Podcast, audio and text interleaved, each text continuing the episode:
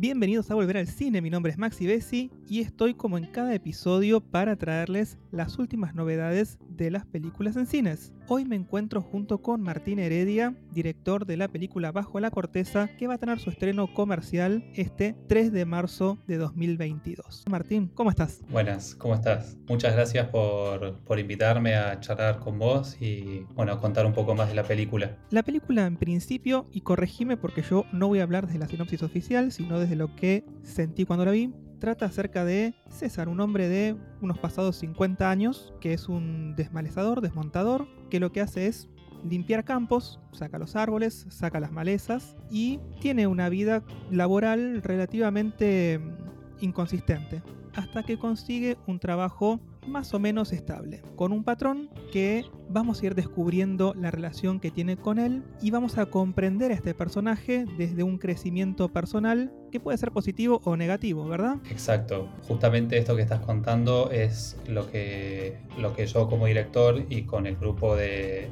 de producción, que yo trabajé con un amigo que es guionista y con una amiga que es productora, o sea, los tres eh, como núcleo, queríamos contar un poco cuáles son los... Eh, las distintas aristas que hay sobre, sobre el tema del trabajo, por ejemplo, y cómo existe una cantidad muy grande de trabajo informal que hace que las personas que quizás necesitan trabajar a toda costa, eh, qué es lo que cada uno está dispuesto a hacer o no para mantener un trabajo que es necesario para, para, subsistir, digamos. Entonces esa es una de las tramas que, que, quisimos trabajar con la película. Y esa es una de las tramas, me decís. Y del resto de las subtramas que se van desprendiendo, ¿qué nos puedes contar? Sin spoilear demasiado, ¿no? Bueno, es, es difícil por ahí lo de spoilear, pero eh, en realidad este personaje que vos describís es un trabajador rural que vive de hacer changas, que tiene un trabajo bueno, bastante informal y, y que cuando conoce a este emprendedor inmobiliario que aparentemente va a tener más trabajo y que tiene una continuidad, eh, esta persona en un momento le pide que, bueno, le sugiere, o sea, la película quizás no lo muestra abiertamente, pero que genere un daño a su medio ambiente para poder aprovechar un terreno. Entonces la película lo que cuenta justamente es cómo este personaje llega a ese momento y, bueno, y lo que hace para, para mantener ese trabajo. Sí, hay veces que no comprendemos cómo las personas llegan a un momento particular de su vida y la película lo que intenta es esto, no justificarlo pero sí comprenderlo. Y eso es algo que me gustó muchísimo. Exactamente, nosotros cuando trabajamos con el guion tratamos de, no polarizar tanto y de, si bien yo como autor tengo una postura tomada y como nosotros como equipo autoral tenemos una postura tomada, queríamos de tal manera mostrar las escenas para que quien vea la película pudiera también eh, tomar su propia postura y quizás entender los, los puntos de vista, como tratar de que la persona que la vea, eh, nada, tenga que tomarse ese trabajo también. De completar la obra para hacer la suya. Bien, muy bien. Exactamente. Eso me encanta. Me encanta porque esas son las, para mí las mejores películas, las que dejan que el espectador sea parte de la obra.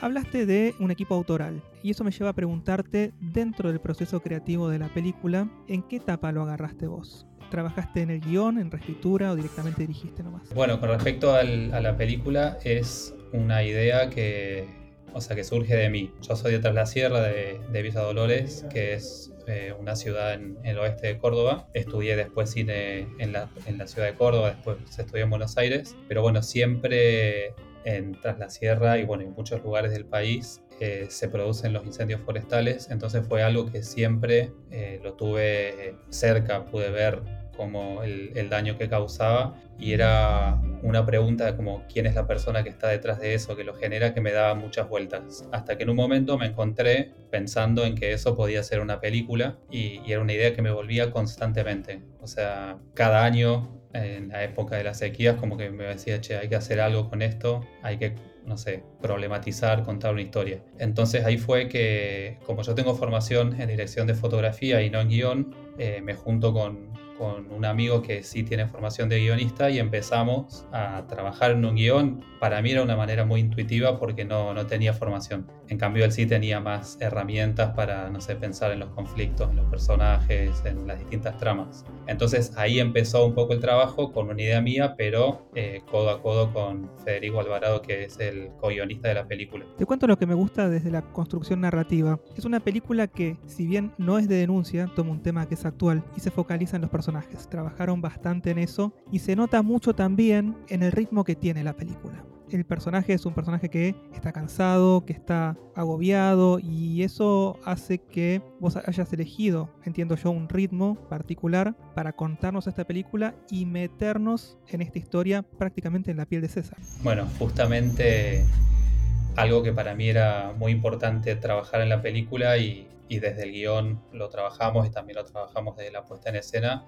era que cada uno cuando vea la película que, que, pudiera sentir eso que decís vos y cómo el tiempo pasa de una manera distinta. O sea, yo ahora vivo en Buenos Aires, pero bueno, viví tras la sierra y no hace falta irte muy lejos de una gran ciudad para entender de que las cosas suceden a otro ritmo y, y eso es lo que yo quería, bueno, para mí era muy importante que, que, se sienta, que se, que se note de que aunque parece que, que no están sucediendo muchas cosas porque quizás no es muy rápido, sí están pasando muchas cosas en distintos niveles y bueno, para eso trabajamos bastante para, para que se logre esa sensación. Vos trabajaste en esta película con varios actores algunos profesionales y algunos no profesionales. ¿Cómo fue el proceso para la selección? Bueno, con respecto al, elenco, nosotros tuvimos varias instancias de desarrollo del guion de la película, eh, junto con la productora Ana Eva y con Federico, y siempre nos, decían de que era muy importante para que la película funcione o para que la película le pueda llegar a las personas, que el personaje principal de, César vos pudieras creerle y, sintieras algo de verdad. Eh, bueno, es muy difícil igual decir, bueno, qué es sentir verdad o qué no, pero bueno, que pudieras creerle a ese personaje. Entonces, desde la producción, la apuesta fue eh, hacer un casting extensivo, un casting que, al final del tiempo duró varios meses, eh, y darnos el tiempo para conseguir para encontrar a quién podría interpretar a, César. Entonces hicimos un casting en Villa Dolores, en Villa de las Rosas, eh, en varias, en Las Tapias, en Nono, en, no sé, en La Paz, todos lugares de la Sierra, y fuimos conociendo distintas personas eh, hasta que, bueno, se estaba filmando otra película independiente y me llega eh, una foto de, Ricardo Rodríguez, que es el, quien finalmente fue el, el actor principal, y me dijeron, bueno, no sé, trata, de que venga el casting.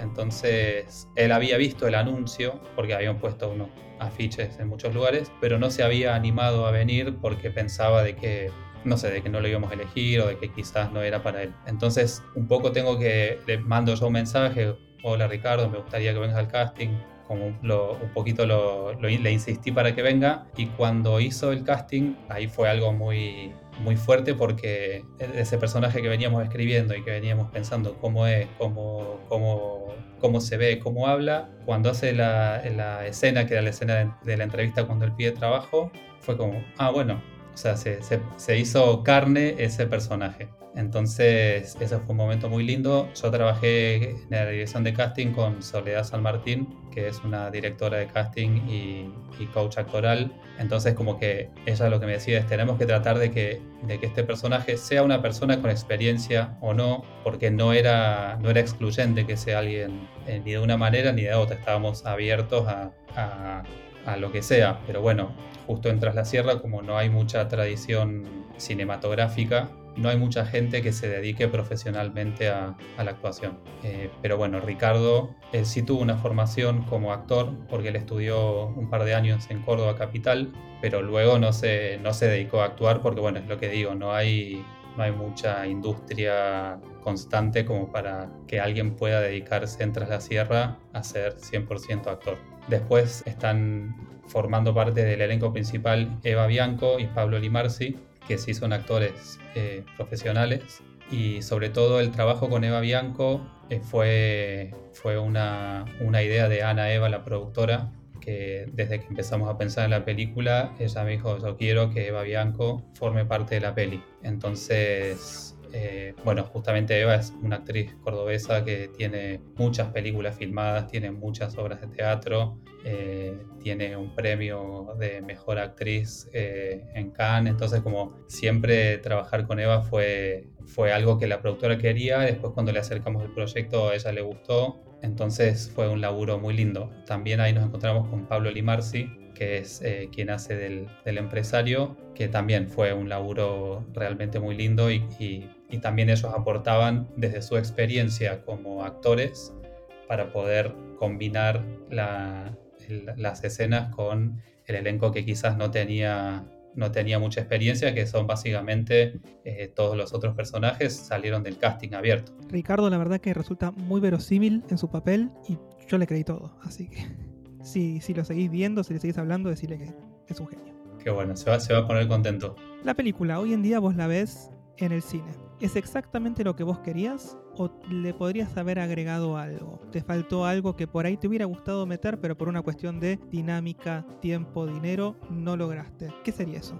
Bueno, yo cuando, o sea, la película la terminamos hace más o menos un año, que dijimos, bueno, listo, está completamente cerrada. Nosotros filmamos en en 2019. Ahí hicimos un primer armado de la película. Cuando estábamos en el rodaje, igual nos pasó de que por, bueno, por cuestiones de tiempo y por cuestiones de que nos excedían, no pudimos filmar algunas de las escenas, entonces ya sabíamos que había una instancia más en donde teníamos que, filmar algunas escenas que no, que no nos entraron en plan. En el medio pasó la pandemia, entonces como que ese proceso de filmación se fue, eh, se fue estirando en el tiempo, porque las escenas que, que para mí eran muy importantes filmar era donde se veía a los personajes interactuando con el fuego. Pero bueno, te imaginas que para filmar eso necesitas tener una estructura gigante o no sé, o efectos o un montón de cosas que no eran posibles. Entonces, con la película ya armada, con la montajista como que identificamos en qué momentos nos faltaban algunas transiciones o cosas, entonces tuvimos una oportunidad de hacer unas jornadas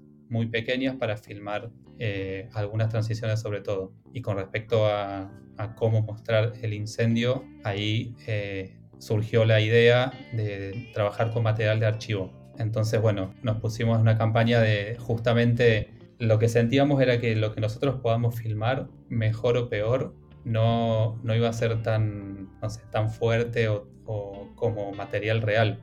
Eh, entonces ahí es donde nos pusimos en contacto con personas individuales y con, bueno, y con Canal 12, que es el canal de noticias de Córdoba, y ahí nos acercaron material, entonces como que también nos hacía más sentido que, esas imágenes, que por ahí no son muchas, sean imágenes reales. Te digo que la combinación entre esas imágenes de archivo y el sonido que le pusieron es desgarrador. Sí, sí, sí, sí, es, una secuencia que, bueno, que cuando la escucho y la veo también me, hace, no sé, me hace vibrar. Eh, igual por ahí volviendo con, lo que me preguntabas antes, eh, yo la veo hoy a la película y, la sigo sintiendo que está bien. O sea, no, no, me pasó todavía, quizás más adelante me pase que la veo, bueno, esto lo podría haber hecho de otra manera, o cambiaría esto, o sumaría alguna otra cosa. Yo, eh, como es mi ópera prima y no había tenido muchas experiencias de, de dirigir, tampoco es que tenía mucha claridad sobre cómo iba a ser la película. Entonces yo me fui dando cuenta cómo iba a ser en cada etapa. O sea, en la etapa del casting, cuando finalmente decidimos todo el elenco, ahí por primera vez entendí, no sé, cómo iban a hablar, cómo, cómo se iba a escuchar. Después, en el rodaje, en la primera semana, entendí la cantidad de planos que iba a haber por escena. O sea, eso no estaba completamente decidido hasta que en la primera semana filmamos de tal manera que ya después, en la segunda semana, aunque hubiera querido, no podría haberlo ni pensado ni filmado de otra manera. Entonces, y una vez que se filmó de esa manera, en el montaje las posibilidades eran, eran unas y no miles, entonces como que no había una idea muy clara y, precisa de cómo iba a ser. Eh, entonces creo que es la película que, que es, como no me imagino ahora cómo sería de otra manera. Entonces, hoy en día, este, es algo que alguna secuencia más con fuego, que es tremendamente costosa, evidentemente, no le cambiarías absolutamente nada. No, hoy creo que no. Durante el rodaje, ¿con qué inconvenientes se encontraron? Siempre hay alguna cosa que decís, tenía una locación y íbamos a ir y de repente no se pudo, o teníamos eh, determinado actor que no pudo venir. ¿Qué cosas hicieron o que te retrasaras o que se te hicieran un poco más difíciles las cosas? Bueno, en ese sentido, eh, por un lado, nosotros elegimos filmar en, en Tras la Sierra porque es de donde yo soy y donde, no sé, hay mucha familia y muchas amistades dispuestas a ayudarnos y a, colaborar con la película. Entonces, eso fue, fue un acierto porque realmente eh, hubo muchas personas colaborando en distintos procesos y eso hizo que sea más bien eh, posible y sencillo. O sea, conseguir las locaciones, eh, todos los lugares fue, o sea, fue un trabajo arduo, pero bueno, eh, en ese sentido no, no, hubo grandes problemas de que no podemos filmar en un lugar u otro. Por suerte pudimos filmar antes de, de, que comience la pandemia, o sea, ni nos imaginábamos, pero pensar un rodaje hoy con todas las limitaciones que hay de la pandemia, o sea, hubiera sido prácticamente imposible. Pero bueno, sí es cierto que hay complicaciones mínimas todo el tiempo de de que si llegas a tiempo a filmar una escena o nada, cosas que, fueron más bien, que se fueron solucionando, o sea, no hubo un gran impedimento en el momento de filmar la película. A mí lo que me gusta es que nuestra audiencia comprenda generalmente lo difícil que es hacer una película. A veces cuando uno por ahí viene una sucesión de planos y en el cine miran para el costado para, para ver si agarran un pochoclo o algo y se pierden algo, lo terrible que es eso para el que hace las películas porque hubo mucho empeño en cada uno de esos planos que uno está viendo o en los que se perdió. Por eso preguntamos generalmente cuáles son las dificultades que tienen para que comprendan lo difícil que es hacer una película, que no es ir, poner una cámara y dale que va. No, no, hay, hay muchas cositas para tener en cuenta, incluso el clima. O sea, nosotros eh, durante todo el proceso de, escritura y de hecho en el guion estaba muy marcado la cuestión del invierno, de la crudeza del frío, del bosque completamente seco y por cuestiones de producción y de plazos de, de los concursos y demás terminamos filmando cerca de la primavera. Entonces, eso por ejemplo sí es algo que cuando yo leía el guion no me podía imaginar cómo era la película en otra época, pero bueno, finalmente nada, se filma en la época que se puede las películas. Quizás hubiera sido más impactante si hubiéramos filmado en, invierno, en julio, cuando realmente vos ves el monte y sentís que con verlo ya se puede prender fuego. Sí, cualquier chispita te lo prende, sí. Bueno, en estos tiempos en los que se está hablando mucho de la muerte del cine, de que la gente no está yendo a las salas y demás. Lo que a mí siempre me gusta preguntarle a los directores cuando puedo entrevistarlos es, ¿por qué le dirías vos a la gente que vale la pena ver tu película en pantalla gigante. Quizás lo, que pienso con respecto a eso es que hay mucho trabajo detrás de las películas, hay mucha gente que pone muchísimo talento, mucho tiempo, mucha dedicación y a mí me gusta ver las películas en pantalla grande, entonces nosotros trabajamos para esto. También hay algo de que en un cine con otras personas, con la luz apagada, te concentras más con lo que está pasando en la pantalla y bueno, por ahí si estás en tu casa, pues, no sé, respondes un mensaje o pones pausa y vas a, llenar la pava, entonces como que me parece que, es lindo poder darse el tiempo siempre que exista la posibilidad de ver la película en una pantalla, porque hay muchos detalles, hay, hay muchos sonidos y, muchas cosas por ahí más sutiles que quizás una compu en casa no, no las sentís y sobre todo que nada, es un trabajo que, que, lo hicimos para eso. O sea, yo creo que se disfruta más la película y que también podés sentir más lo que les pasa a los personajes en un contexto de verla en un cine. Para ir cerrando la entrevista, decía al principio que el estreno comercial de la película va a ser el 3 de marzo. ¿sí? ¿Dónde vamos a poder ver la película? ¿A partir del 3 de marzo? La película va a tener su estreno el 3 de marzo, que es, bueno, el próximo jueves, depende de cuando estén escuchando esto.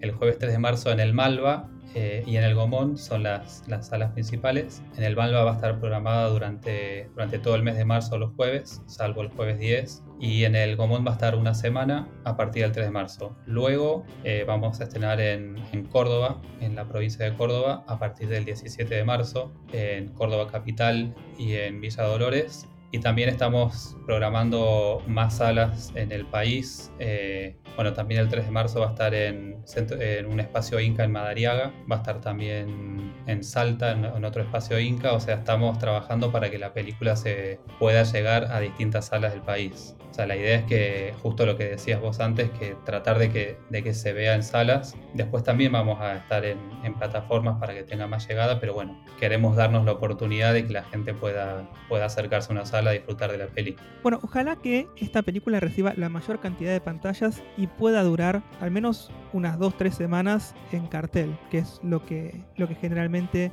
se aspira. Realmente vale la pena ir a verla al cine, como dice Martín, hay ciertos sonidos hay ciertas cuestiones que son muy sutiles y que si las ves en casa no las advertís. Eh, esa es la diferencia entre ver una película en cine y verla en casa. Y además en casa existe esa posibilidad de que a veces si la película te parece que tiene un ritmo más tranquilo, hay veces que la adelantas para ver qué pasa. La adelantas y si la ves en el cine no hay forma de hacer eso. La película te va atrapando de a poco y mantiene el clima que pretende eh, eh, ese clima en el que pretende que vos te sumerjas. Así que siempre el cine es muy preferible a ver una película en casa, definitivamente.